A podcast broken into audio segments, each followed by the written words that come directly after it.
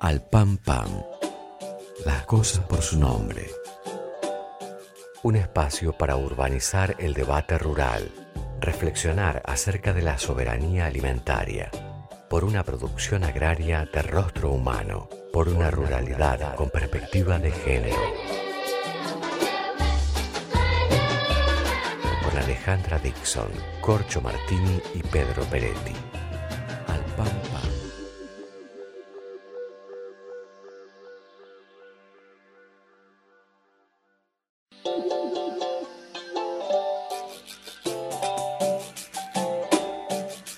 Bueno, gente, muy buenas tardes a toda la gente que nos está escuchando. Esto es Al Pan Pan por Viento del Sur, la radio del Patria. Este es el programa número 27 y estamos muy felices de estar acá y esto se lo agradecemos a la gente que lo hace posible, que es Rita Cortese, Alejandro Basiliev y Mariana Ponce de León en la producción de la radio, en la coordinación general Julia Bastanzo y en la operación Felipe Basualdo, Diego Cisternas. Muchísimas gracias a ellas y a ellos.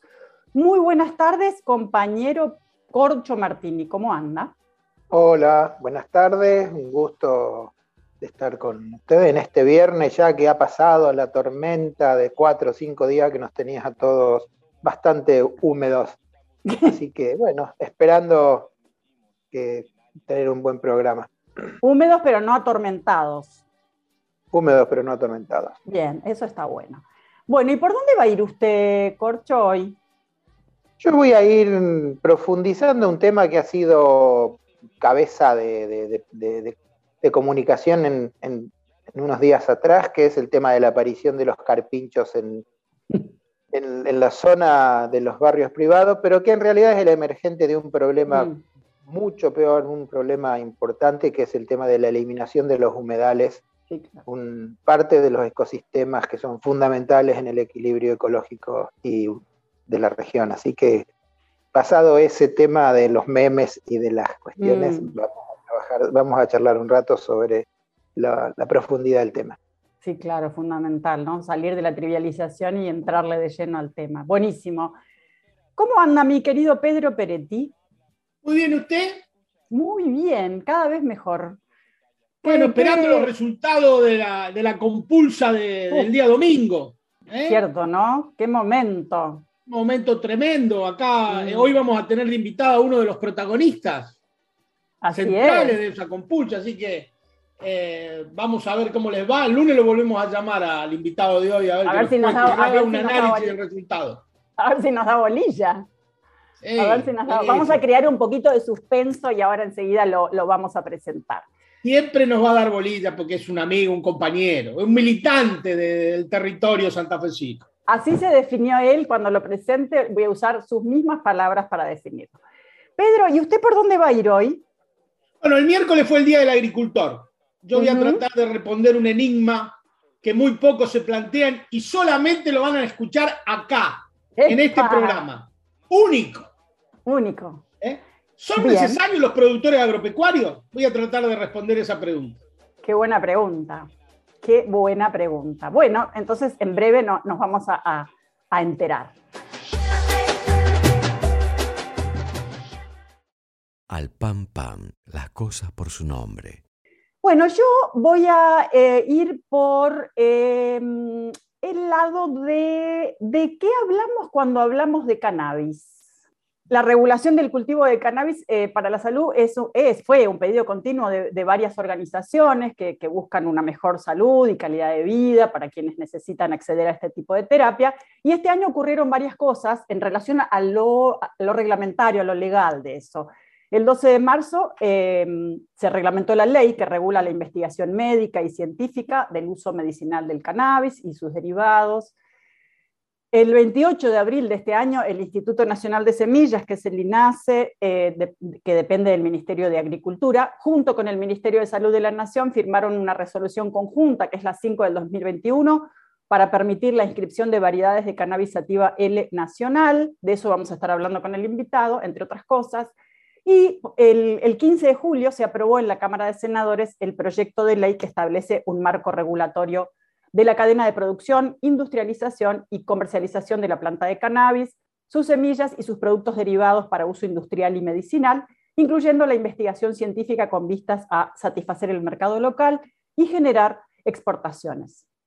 La iniciativa obtuvo 56 votos a favor, 5 en contra y una abstención y fue girada a la Cámara de Diputados para su revisión. Si algo de esto no es exactamente así, seguramente el invitado me va a corregir. Pero esto les decía, ¿de qué hablamos cuando hablamos de cannabis? Y en ese sentido me gustaría compartir con ustedes un artículo de Juan Ruiz Salces, que fue escrito para la Deutsche Welle, que es la agencia de noticias alemana para el extranjero. El cannabis es un género de planta con flor formada por varias subespecies, también conocida como marihuana. Este arbusto de profundo color verde y fuerte aroma está rodeado de controversia por los principios psicoactivos que contiene. Sin embargo, existen muchos otros usos que no se relacionan con el consumo de drogas. Miles de toneladas de cannabis se producen anualmente de forma legal a lo largo y ancho del planeta. Asia es el continente con la mayor producción de cannabis del mundo y detrás de estos cultivos hay seres humanos que dependen de la planta, de esta planta como sustento, y no tienen ninguna relación con el tráfico ilegal.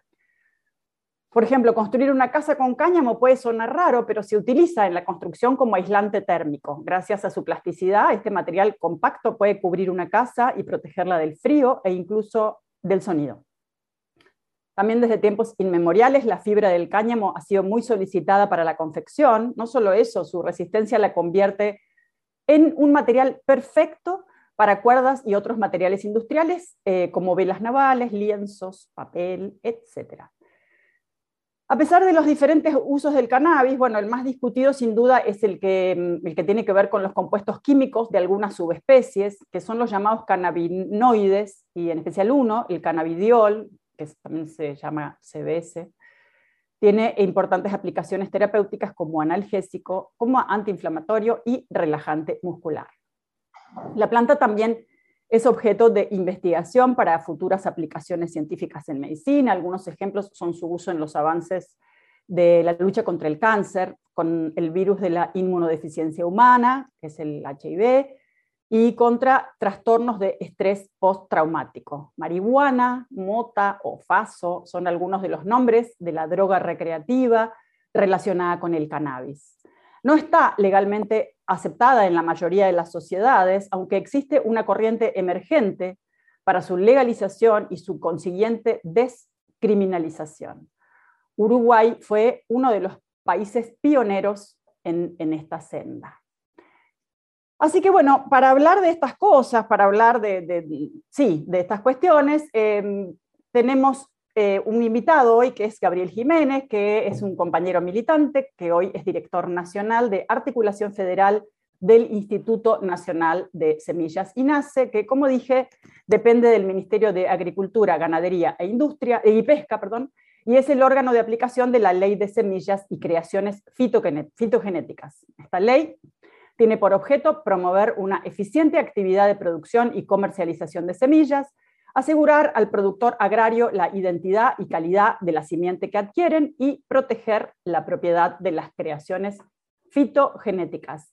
Querido Gabriel, muy buenas tardes, muy bienvenido al Pan Pan y muchas gracias por aceptar nuestra invitación. Ah, muchas gracias Alejandra, un gustazo estar acá en vuestra radio con, el Corcho y con, y con Pedro, dos compañeros referentes de, la agricultura que pensamos, una agricultura, como digo siempre, con muchos productores y muchos cultivos, con muchas producciones. Y en ese sentido me parece importante que haya un programa en nuestra radio, en nuestro espacio político, que necesita tener una mirada territorial que, entienda a los chacareros y a, y a la región. Y me parece que tanto el Corcho como Pedro, uno de Marco Juárez, pero con una profunda mirada federal, y, Pedro de Máximo Paz con una mirada del sur santafesino, pero una mirada federada, con identidad, y eso me parece que, nos pone en un lugar de debate. Y por otro lado, me siento contento porque es como mi casa, el Instituto Patria, soy coordinador de, la Comisión de Arraigo de Casa Patria Rosario, y la verdad que es un gustazo estar entre compañeros y compañeras, así que eh, muy buenas tardes en este viernes. Maravilloso, buenísimo. Bueno, estamos, bueno, buenísimo.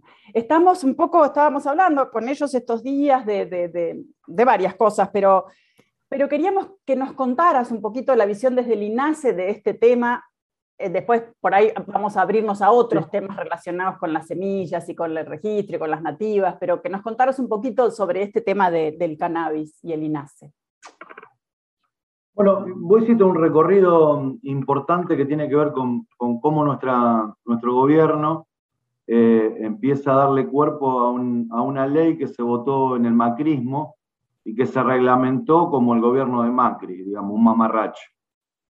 Había una lucha histórica de las organizaciones canábicas para que mm, la, medicina canábica, que el cannabis medicinal en sus formas de aceite, o de planta y sus derivados pudieran tener acceso a todos y todas.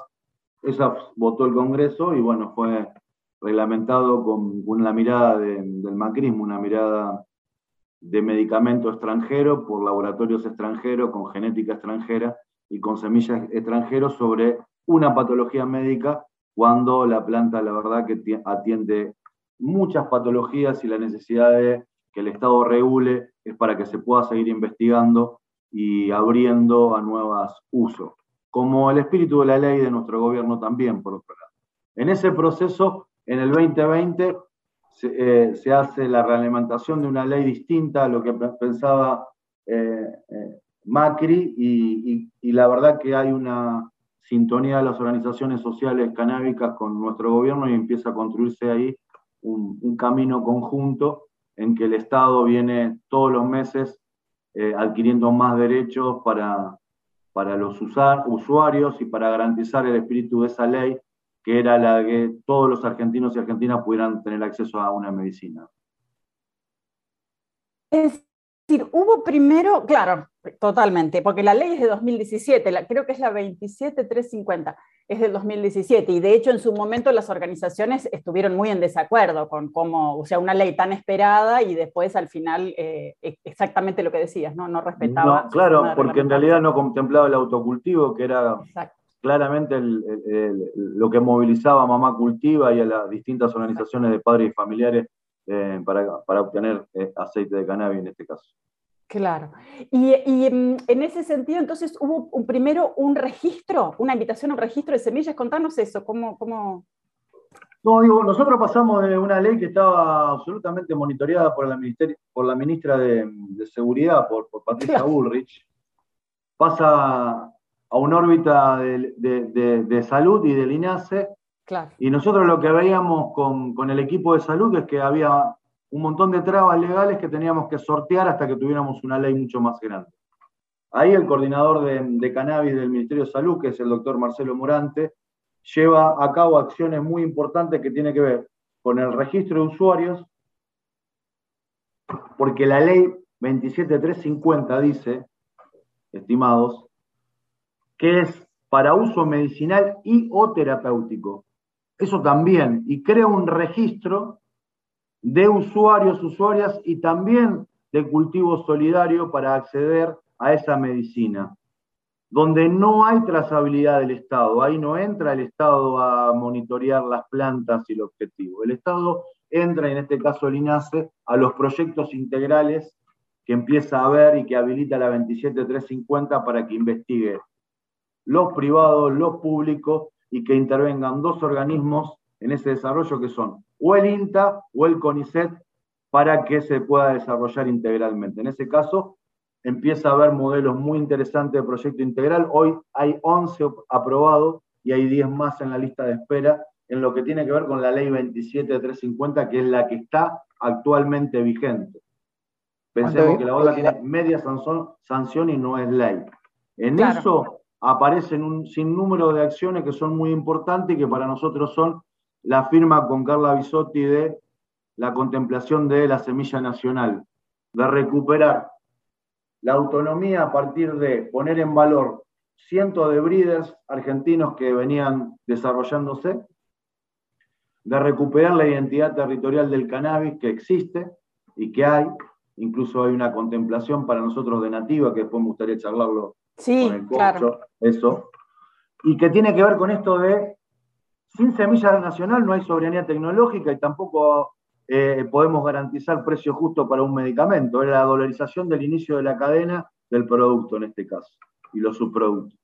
Y con eso aparece la, primera posibilidad, que venga un desarrollador y le diga al INASE, sí, hace siete meses, siete años que estoy mejorando esta semilla que traje de Europa o que traje de Colombia o que traje de Chile. Y, porque antes si decía eso, estaba penado por la ley. Entonces hay un blanqueo de eso.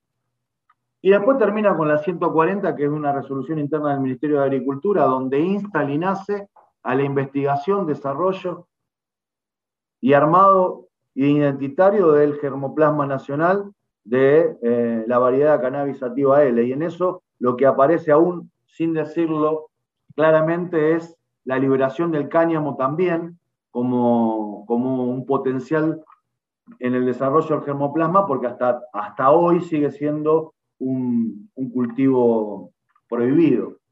Y Pedro, que es alguien que vive en Máximo Paz, tiene una cultura, la región y la ruta 90 de cáñamo muy importante en el sur provincial, que en la década del 70, por un decreto de Videla Martínez de Dios, se prohíbe el, el cáñamo y la producción de cáñamo en la Argentina.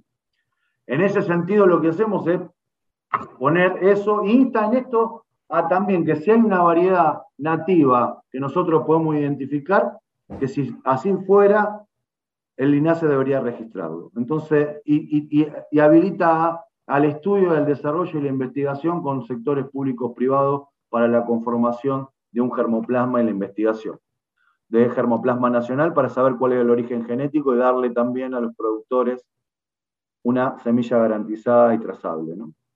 Dos preguntitas que hago para los ignorantes, como ignorantas como yo. ¿Qué es germoplasma? Y la, primera pregunta. Y la segunda es, que medio que la contestaste a medias, ¿por qué es importante que estén registradas las semillas? Bueno, a mí me da mucha vergüenza porque tenemos un ingeniero agrónomo acá. Y la verdad que si hay alguien que pueda hablar de germoplasma es el ingeniero eh, Guillermo Martínez. Y, y, la verdad que si es un banco de semillas, tiene que ver con el origen genético, tiene que ver con la trazabilidad, pero me gustaría que el corcho lo explique más sencillamente para, para que podamos hacer un ping-pong sobre esto que está, que está preguntando. sencillamente el germoplasma es la base que contiene toda la información genética del desarrollo posterior de un individuo, en este caso una planta. Eh, entonces, cada una es única e irrepetible siempre que sean partes distintas, dentro de una variedad uniforme, que es una semilla de una variedad definida, que es siempre cuando sembras una cosa, das como resultado el mismo individuo, porque está estabilizado genéticamente. Eso, esa base eh, genética, que, esa base que tiene el, organismo de información genética, es lo que se denomina germoplasma. Ahí está. ¿Eh?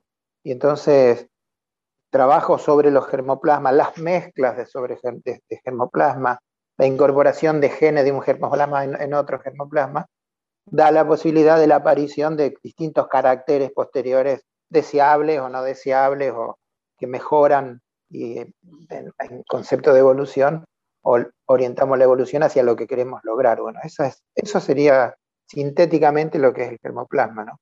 Bien, clarísimo. ¿Cuántas, Gabriel, cuántas variedades nacionales, no digo, no es nativa de acá, pero cuántas variedades nacionales hay en, ah, más o menos aproximadamente en curso o en, bueno, sea, en contacto con, el INASE. Después me gustaría que aclares un poquito más, porque era la pregunta de inicio y me ganaron de mano la pregunta, mm. ¿qué es el INASE y qué hace el INASE? Eh, pero, brevemente, digamos, ¿no? Eh, ¿Cuántas variedades aparecieron? O cuántas te cuento, cuando, cuando se cuando se habilitó directamente a que el INASE pudiera hacer, que es una resolución interna que tomamos hace un mes, que el INASE pueda registrar cualquier variedad de cannabis sativa L de índole nacional o, extranjero que no pasara por el proyecto integral de salud, tuvimos consultas de más de 300 consultas diarias en el INASE. Digo para, para ponerlo en, valor. Todavía hoy están, en, obviamente, en desarrollo siete, ocho variedades que, están presentadas en el INASE hoy actualmente y hay más de 100 haciendo los inicios para registrar de breeders que quieren demostrar la estabilización de esa genética mm, y de esa variedad eh, de cannabis, eh, Guillermo. Entonces, en ese sentido, eh, lo que vamos a, ver es, a fin de año, es una caracterización de una genética nacional, pero reducida, pero con, con un potencial a crecer permanentemente. Nosotros creemos que por lo menos va a haber más de 100 registros en el transcurso de 12 meses, estabilizado, digo, ¿no? Que es un montonazo. Y el mejoramiento lo están, lo están encarando ya empresas, eh, individuos, empresas, eh, criadores, criadores, eh, digamos, hay, hay, hay empresas comerciales que ya se han largado a, mejorar semillas de cannabis. Bueno, en, principio las que están avanzando son las de índoles nacionales como Agrogenética Riojana, que es una SAPEN riojana, que es un modelo para mí muy interesante para que puedan compartir, porque es el desarrollo de toda la cadena, desde la semilla hasta el producto final, y están haciendo mejoramiento asociados eh, con, un investigador de la Facultad de Ciencias Exactas de la UNLP, que es Darío Andrinolo.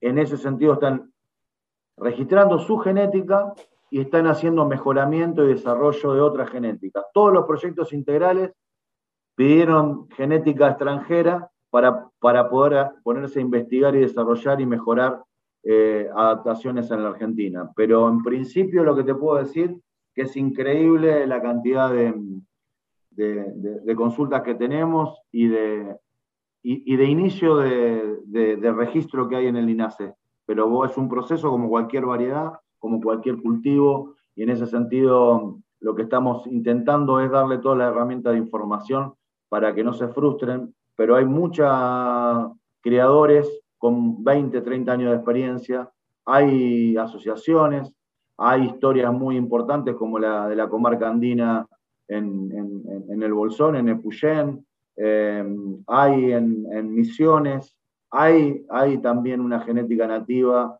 con una adaptación muy importante del cannabis en toda la Argentina. Y por otro lado, la intervención del INASE y del Estado tiene que ver con esto que ustedes plantean como modelo productivo. ¿no?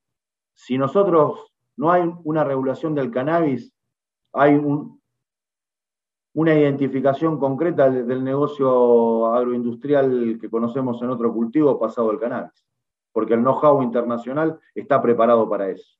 Y en los países donde no hay intervención del Estado, hay fracaso de ese desarrollo. De hecho, en los estados donde eh, en Estados Unidos interviene el Estado y un súper y fuerte superávit en pandemia por las ventas que tienen en productos de cannabis, el caso del estado de Colorado, por ejemplo. Y eso implica que también en el negocio del, modelo de desarrollo, sin valor agregado, no hay posibilidad de, tener un potencial en esa industria. Me parece que hay que estar preparado y el Estado tiene que ayudar a pequeños y medianos productores para que se organicen y para darle también herramientas que tienen las empresas transnacionales, como lo que decís vos. Eh, mejoramiento, herramienta, ponerle el INTA, el CONICET y otros organismos eh, al servicio de su proyecto. Estaba, quería hacer una aclaración porque ah, vos disculpa Gabriel, pero por ahí aclaramos cuando mencionaste la palabra SAPEM, mm. eh, llegamos a un público urbano. Las SAPEM son eh, creaciones muy interesantes del gobierno de La Rioja, en donde se crean sociedades, en donde el 51% de, de las acciones la tiene la provincia y el 49% la tienen privados, particulares, que aportan en una, en una, en una, en una experiencia que, es absolut, que demuestra que es absolutamente posible la asociación del Estado con los privados en función de potenciar algo, ¿no? Las APEN crean eh, invierten, desarrollan en infinidad de cosas, en cultivos, en producción, en agroindustria y todo, y tienen un excelente desarrollo en La Rioja. Me alegra muchísimo que metan la, metan la mano, metan la uña en este tema de cómo es el cannabis con un futuro tan promisorio.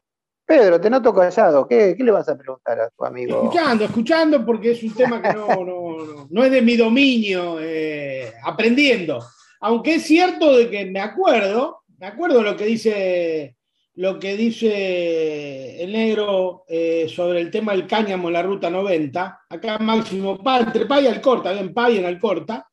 He visto 40, 50, 100 hectáreas planteadas de, cáñamo con productores, y que eso terminó con, me acuerdo patente que Ricardo Cardenales, que era diputado provincial, que era uno de los plantaron, terminó preso, terminó un año y pico preso después en la época de la dictadura, porque en el 75 se ordenaron destruir los cultivos y en el 76 cuando llegó la dictadura, eh, Ricardo fue uno. Eh, eh, Ricardo fue uno y fueron dos, tres productores que no, lo destruyeron y se comieron un año y medio, dos años de cana en esa época. Yo me acuerdo patente, patente de esa situación.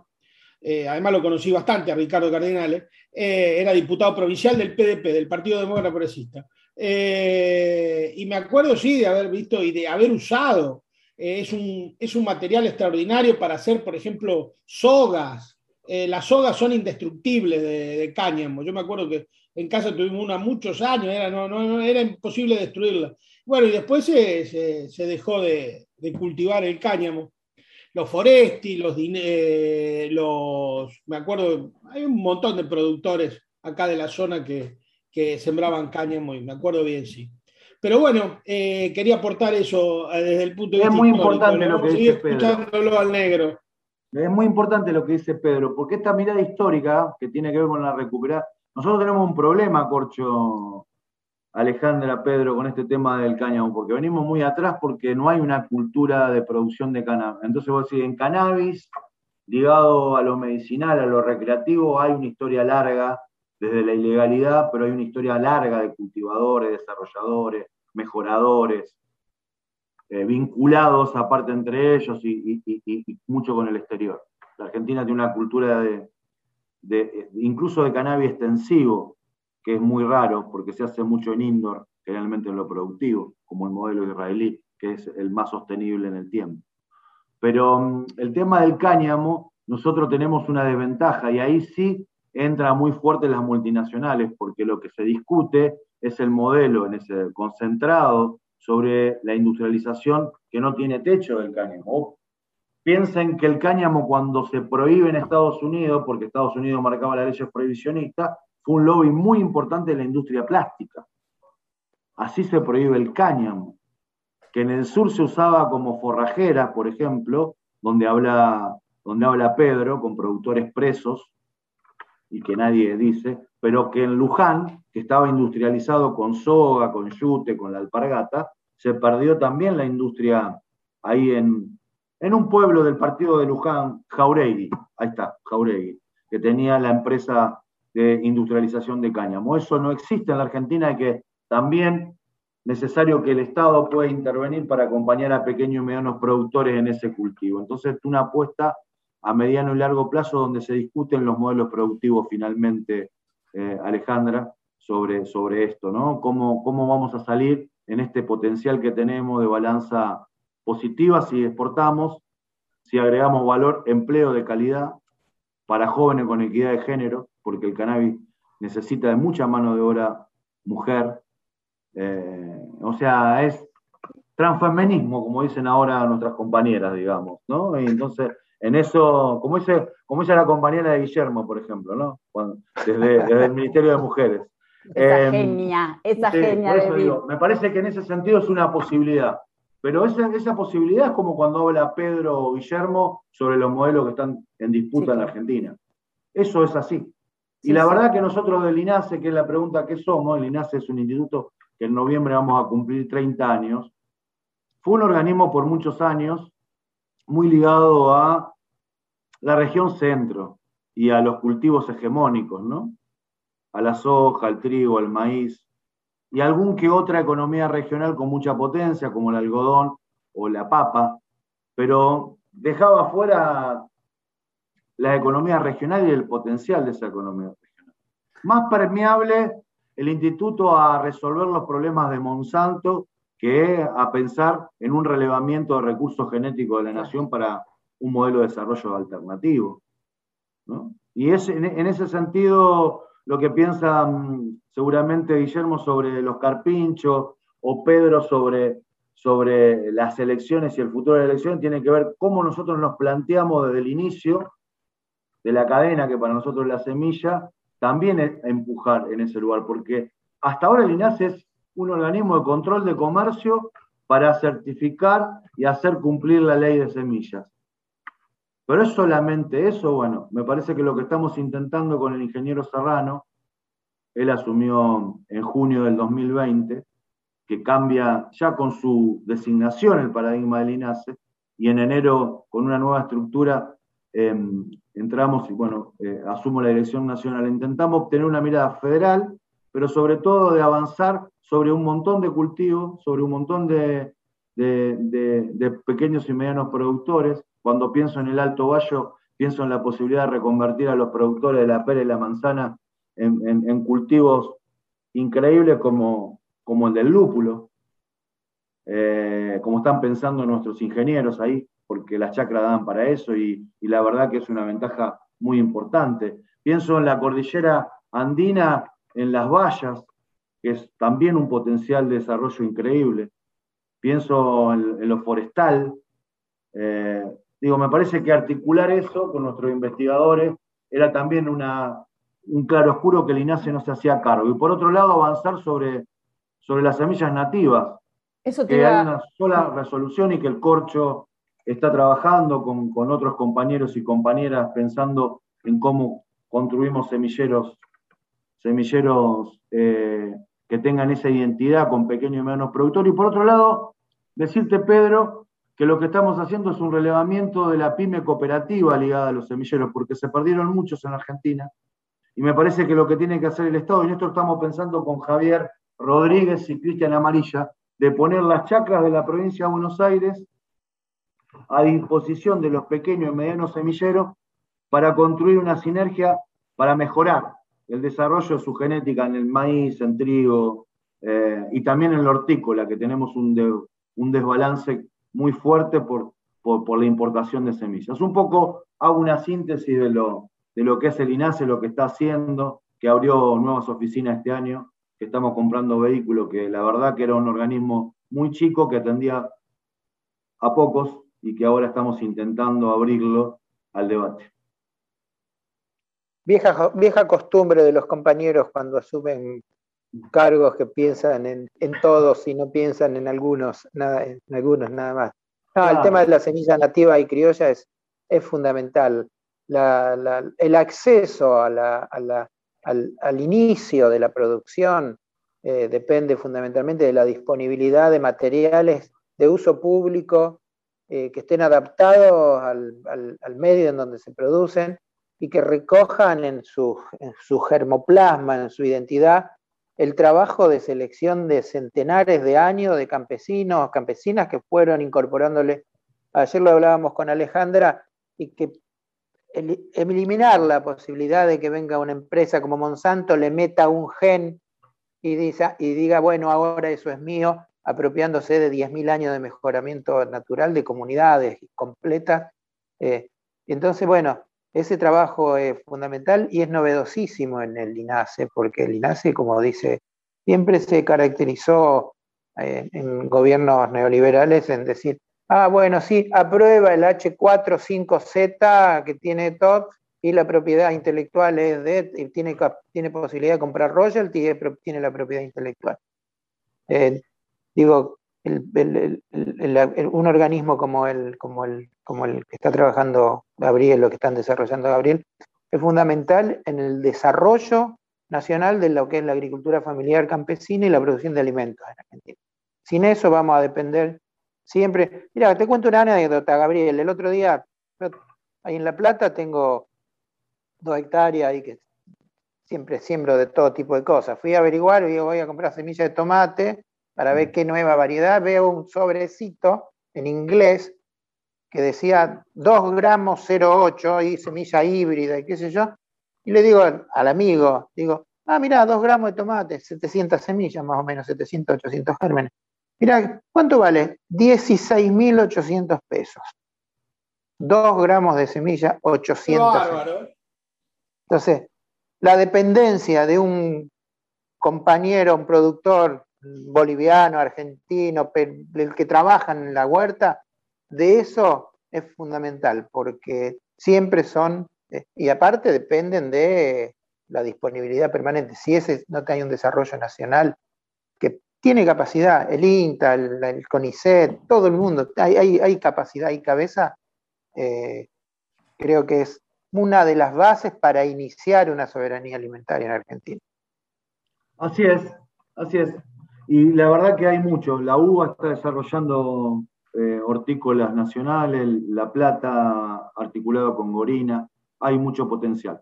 Hay en Chovet, que Pedro Peretti, una especie de Rolling Stone, una superestrella del campo nacional y popular, hay un chico Rossi de 21 años que está desarrollando una variedad de tomate que anda muy bien, así que estamos llegando con el INASE para ver si podemos registrarlo. Gente, esto, eh, o sea, es evidente que da para más de un programa porque es recontra apasionante.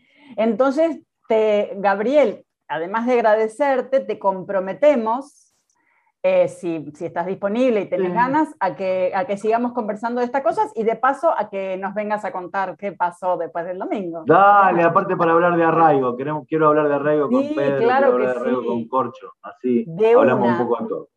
De una, a disposición. Este, entonces, que sea así, desde ya, primero, felicitaciones y enhorabuenas por la gestión tan llena de mística, que es, la, bueno, que es el sentido de, la, militancia en la gestión de lo público y del bien común. Así que nuestro, nuestro cariño y nuestro apoyo y nuestro respeto por eso. Y nos vamos a ir escuchando, ya que sabemos que sos melómano, te vamos a, te vamos a convocar también para que, para que aportes con la selección. Y en este caso, entonces, eh, te saludamos y nos vamos escuchando un tema precioso de Rally Barrio Nuevo que se llama El Sol parece lluvia, que es perfecto para hoy. Y con eso te agradecemos y te, te, dejamos con las puertas de esta casa virtual siempre abiertas. Muchas gracias y nos estamos viendo. Muchas gracias. Claro que sí. Gracias. Chao, negro. Chao, chao. Muchas gracias. Eh. Gracias, maestro. A los dos.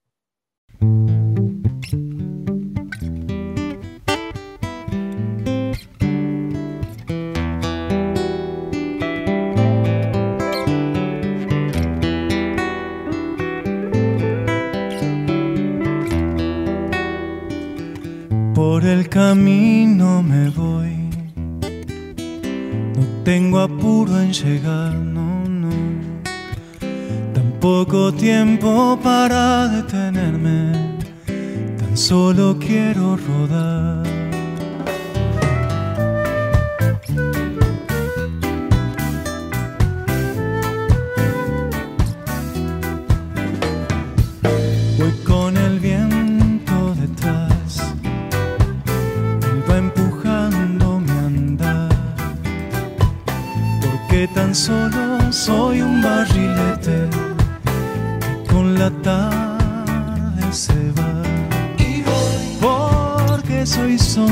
Soy luz.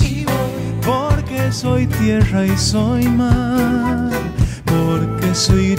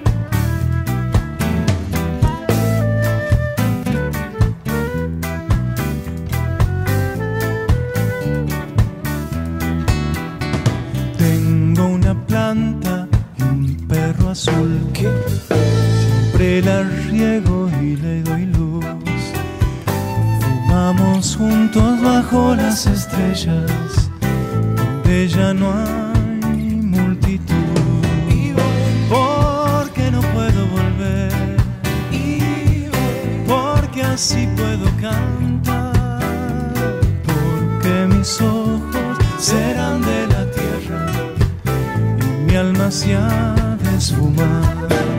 Porque el sol parece lluvia y el trigo verde parece lluvia y el trigo verde girasol.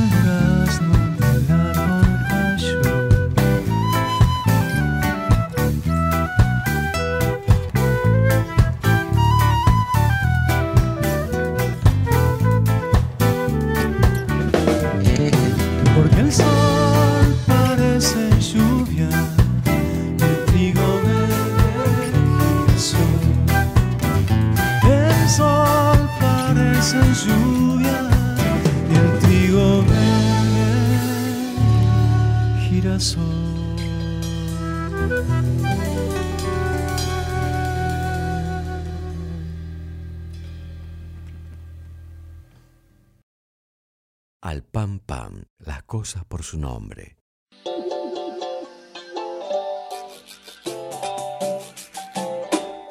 Bueno, impresionante, ¿eh? el compañero, muy interesante, me quedé con ganas de preguntarle un montón de cosas, lo haremos, pero como el tiempo es tirano, una frase que nunca se dijo, Pedro, querido, todo tuyo el aire.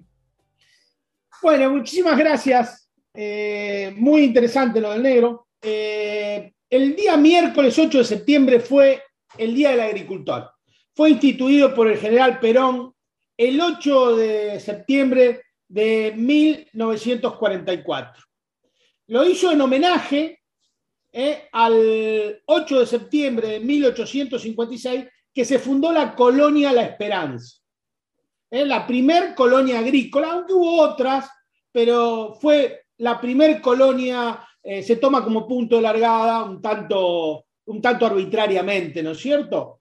Ese, ese, ese, ese hecho determinó que Aarón Castellano, que era el subcontratista que trajo los colonos desde Suiza, eh, llegaron a un acuerdo con el gobierno de la provincia de Santa Fe. El gobierno de la provincia de Santa Fe puso 33 eh, hectáreas de tierra a cada, a cada productor, a cada familia, armó la, la, la colonia La Esperanza, eran todos suizos, con muy poca experiencia agropecuaria, casi nula, y empezaron a trabajar bajo un lema que está esculpido en piedras en el monumento a la inmigración que se hizo en Esperanza, que dice que subdividir la propiedad de la tierra trae prosperidad, cosa que es absoluta y totalmente cierta. ¿Literalmente está esculpido en piedra? Está esculpido, está esculpido en piedra literalmente.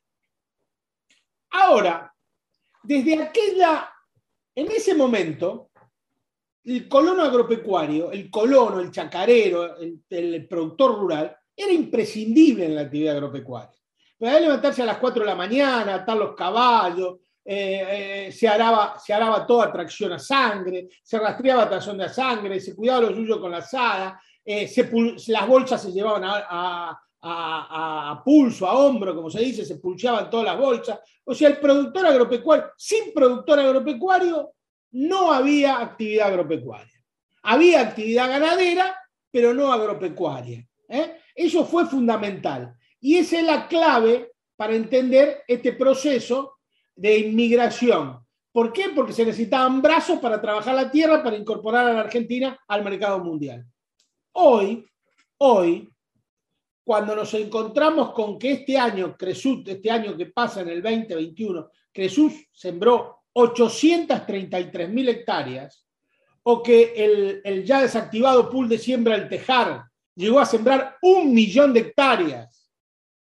Y tenemos en cuenta de que la Argentina este año, según la Bolsa de Comercio de Rosario, va a sembrar 38 millones 700 mil hectáreas de sus cinco principales cultivos, tomemos en cuenta que con 40 empresas, 30 empresas, 50 empresas como el Tejar o como Adecoagro, siembran toda la Argentina.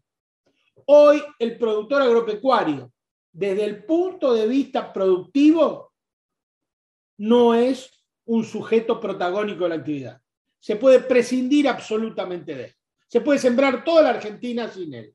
¿eh? Ahora, claro, el productor agropecuario es imprescindible desde el punto de vista social, desde el punto de vista de la ocupación geopolítica del territorio, desde el punto de vista del arraigo, desde el punto de vista cultural, desde el punto de vista económico, desde el punto de, vista del trabajo que genera. Pero desde el punto de vista estrictamente productivo, se puede sembrar toda la Argentina sin productores agropecuarios. ¿eh? Eso es muy importante que lo tengamos en cuenta, porque que existan productores agropecuarios es una decisión política. Una decisión política, en primer lugar, de la sociedad argentina y en segundo lugar del gobierno que garantice que garantice que esos productores sigan existiendo. Sin una alianza entre la agricultura familiar y el Estado, no va a haber más productores agropecuarios en la Argentina. De hecho, hemos perdido 50.000 en los últimos 10 años. 50.000 productores. Cada vez son menos. Cada vez son menos. Cada vez son menos. ¿Por qué? Porque no son imprescindibles en este modelo de sojización inducida con concentración de tierras y renta. Se puede sembrar de soja toda la Argentina, de maíz, de trigo y de sorgo y de girasol sin productores agropecuarios. De hecho, la agricultura argentina hoy es una agricultura de tres pisos. El dueño de la tierra, el contratista rural, que es el que la trabaja, el que la siembra y el que la cosecha, y el pool de siembra o el megaproductor. Entonces, eh, en los 70, el 75% de la tierra de la República Argentina se trabaja, la trabajan los contratistas rurales y está arrendada. Por lo tanto, que exista el productor agropecuario, que exista la agricultura familiar chacarera, ¿eh? es una decisión política, en primer lugar, de la sociedad argentina. Por eso nosotros decimos tanto que hay que urbanizar el debate rural, porque la Argentina, la sociedad debe discutir políticamente quién quiere que le produzca los alimentos. Si 500, un millón de productores o miles de productores agropecuarios o un puñado de mega empresas concentradas e integradas verticalmente. Esa es la madre de toda la batalla. Esa es la contradicción principal. Ese es el verdadero centro que tenemos que discutir y que lo que sí podemos sostenerlo es que en la Argentina eso no está en debate hoy. No hay un debate en torno a este tema y lo estamos pagando muy caro, porque parte de que los alimentos sean caros está justamente en esta matriz productiva que excluye al productor chacarero, que es decir, excluye al productor de cercanía, al productor que produce para el pueblo, que produce cerca. Las chacras mixtas eran la que hacían el abasto, eran todos los cordones periurbanos de las grandes ciudades y eran las que abastecían. Bueno, eso ha desaparecido en la asociación. Por eso este 8 de septiembre que pasó, ¿eh? es oportuno para reflexionar sobre esto. Sin duda, wow, que claro, todo nos lleva a lo mismo, ¿no? ¿Cuál ¿En qué paradigma nos apoyamos? ¿Qué queremos lograr? Y en función de eso las decisiones que tomamos. ¿Qué nos quiere decir Corcho Martini respecto a esto o a alguna otra cosa? Yo quiero hablar algo que está muy relacionado a lo que dije con Pedro y que tiene que ver con el sostenimiento de la base productiva de donde se producen, que es la tierra, el ecosistema, los lugares donde se trabaja. Hace unas semanas, un mes, una cosa así, tuvimos un auge de comentarios que se tradujeron en memes, en chistes, en cuestiones en donde se hablaba de la inversión de los carpinchos en los barrios privados de los barrios cerrados o privados de las zonas cercanas al, río de la Plata, ¿no? Y bueno, esto que pasaba tan, tan en chacota, eh, en realidad es, el emergente de una situación que se está produciendo y que se produce cada vez peor, que es el avance de la urbanización eh, y de modelos productivos poco sustentables sobre lo que se, denominan los humedales. Los humedales son, eh, ¿qué son los humedales? Como para aclarar y por qué tienen tanta importancia todos los ecosistemas en, un país, en un lugar, en Argentina, están relacionados. Tenemos ecosistemas distintos que fueron adaptaciones de la naturaleza a distintas situaciones de lluvia, de temperatura, de situaciones ambientales, de calidad de tierra, etcétera, donde se desarrollan vegetales, animales, sea una, estabilidad, una estabilización. ¿Qué son los humedales? Los humedales son lugares en donde se acumula el agua eh, Permanentemente no, porque sería una laguna, pero mm, se acumula y se evapora, digamos, pero es un ambiente húmedo y que está normalmente metido en, eh, zonas planas, en zonas en donde terminan los ríos antes de desembocar, lo que se llaman los deltas, por ejemplo, el delta del Paraná, o en lugares cerrados donde hay ríos que tributan y no se puede derivar porque no tienen salida, como los esteros de Liberá, o como la laguna de Mar Chiquita, como la laguna de Pujato, o como la, la laguna, digamos, esos lugares son reservorios de agua y tienen un papel, cumplen un papel importantísimo en el, sistema de regulación de las cuestiones hídricas y ambientales. A nivel mundial se calcula que unos 12 millones de kilómetros cuadrados de, de, humedales. Pero desde el año 70 en adelante, hasta ahora se perdieron un 35% de esos humedales. En la, República Argentina hay 5 millones y medio de hectáreas de humedales. Vienen desapareciendo a una tasa de, desaparición superior a la que se desmonta y superior incluso a la que se queman. Debo, debo acortar que uno de los humedales importantísimos, que es la parte de las islas de Paraná, etcétera, se quemaron el año pasado 380.000 hectáreas. ¿Qué papel cumplen? ¿Y por qué es tan importante? Primero porque retienen y estabilizan el agua que corre. Como son lugares planos, si el agua toma velocidad porque viene agua de, zonas arriba, al llegar a una zona plana el agua se expande y pierde velocidad y por lo tanto pierde capacidad destructiva. Agua que, se, agua que queda quieta, agua que se evapora o se infiltra. Si se evapora, recompone la humedad del ambiente, que se traduce en lluvia. Si se infiltra, va del reservorio a las napas. Tiene un efecto esponja, digamos, ¿no? Actúa sobre, atemperando el tema de lo, de lo que son las, las, las, inundaciones. Y sobre ello se generan, se generan biodiversidad, se generan animales, se generan vegetales, que en muchos casos son productos, son parte de nuestra alimentación, del equilibrio, en donde los lugareños o la gente que vive en esa zona eh, pueden conseguir su comida, pueden conseguir su, modo, su modo de vida. Y otro punto no, muy, no menos importante, son mitigadores del cambio climático, son grandes espejos de agua que eh, neutralizan la humedad y se desarrolla al interior de ellos una gran cantidad de material verde que captan el anhídrido carbónico del aire, del aire y lo transforman en masa, en masa vegetal. El masa vegetal. ¿Qué pasa en Argentina? ¿Cómo están considerados en general los humedales en la República Argentina por las reglamentaciones? Están considerados como tierras improductivas, así lo dice, por ejemplo, en la capital federal, o como eh, lugares potenciales de desarrollo de plagas.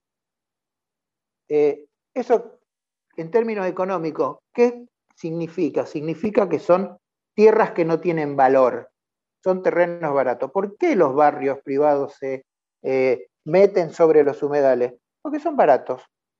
Son baratos y hay grandes negocios inmobiliarios que después rellenan y sobre ellos se eh, arman los barrios privados.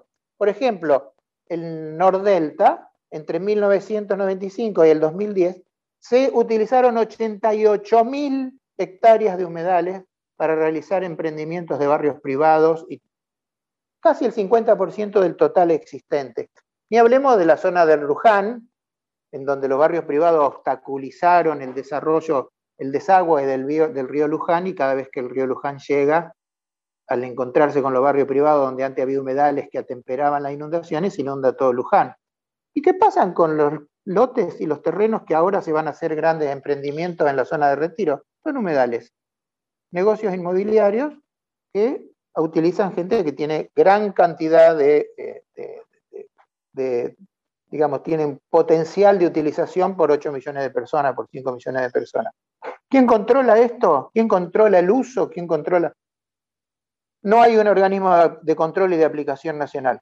Los parques nacionales los controlan en las zonas de protección, eh, las provincias o Cava los controla en zonas como Capital Federal. Y no existen leyes que, regulen su conservación o regulen su uso. Por eso es tan fundamental la, aparición o la aprobación de proyectos de ley de humedales, que cada vez que se ponen en discusión aparecen lobbies importantísimos basados fundamentalmente o en ganaderos que quieren utilizar los humedales para una cría intensiva o, emprendimientos inmobiliarios que quieren ganar mucha plata construyendo sobre terrenos baratos, pero a la vez modificando toda la dinámica hídrica, porque cuando se construye, cuando se construye eso, se producen inundaciones. Como se producen inundaciones, se construyen diques para evitar las inundaciones. El agua es lo más inteligente que hay. Siempre va por el lugar. la manera la manera de salir. Si vos se las tapás, va a encontrar otra manera. Y si hay casas en el medio, hay gente en el medio, eh, no le importa, no, no, no, no se va a poner, no puede pensar qué está haciendo. Y para cerrar, ¿por qué los proyectos de ley de humedales que hay, en realidad, eh, son necesarios porque es necesario que hayan reglamentaciones que delimiten, que controlan, que definen, que definan la utilización, para qué, cómo, que sancionen los incumplimientos, que defina qué actividades están permitidas, cuáles no lo están, que planifiquen su uso para evitar eso de andar poniendo parche o abriendo un canal arriba para que el agua le vaya al productor de abajo.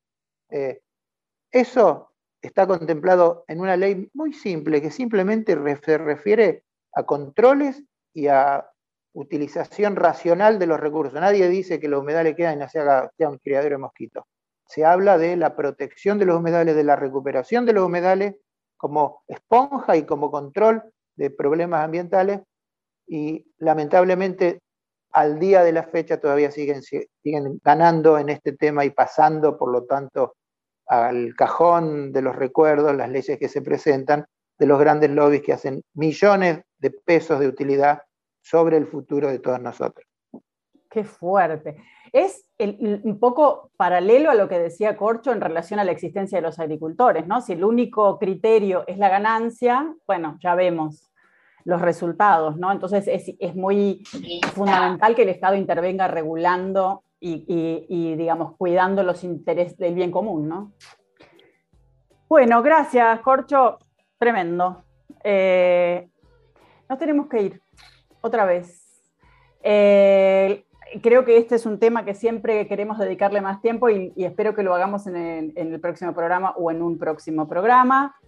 Eh, nos estamos yendo, em, nos vamos a ir escuchando musiquita, pero antes de contarles qué musiquita vamos a escuchar, quiero contarles que este programa eh, repite mañana sábado a las 9 de la mañana y que luego va a quedar en el Spotify de este, la radio que se llama Viento del Sur. Otras maneras de comunicarse con la radio por Instagram, Facebook o Twitter, arroba Radio del Patria. Dicho esto, em, compañeros queridos, me despido, nos despedimos hasta el viernes que viene. Muchas gracias. Nos vamos escuchando la canción del jardinero de María Elena Walsh en una versión preciosa de Yusa y la Sinfónica donde el barro se subleva eh, lindísima. Así que bueno, hasta el viernes que viene.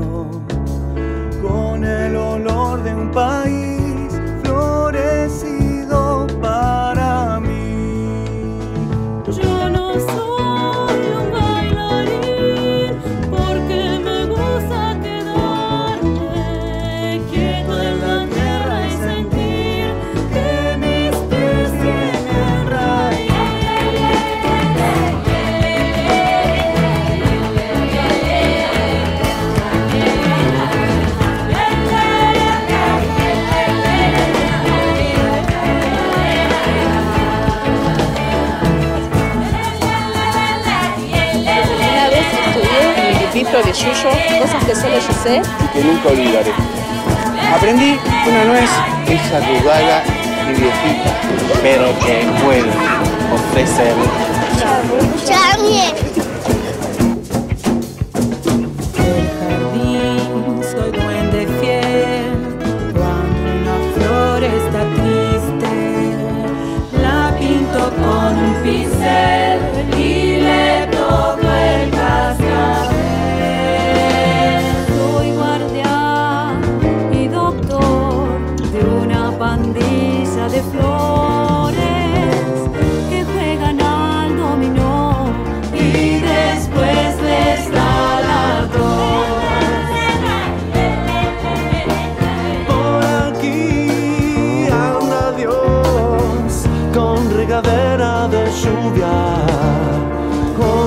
pasado de sol.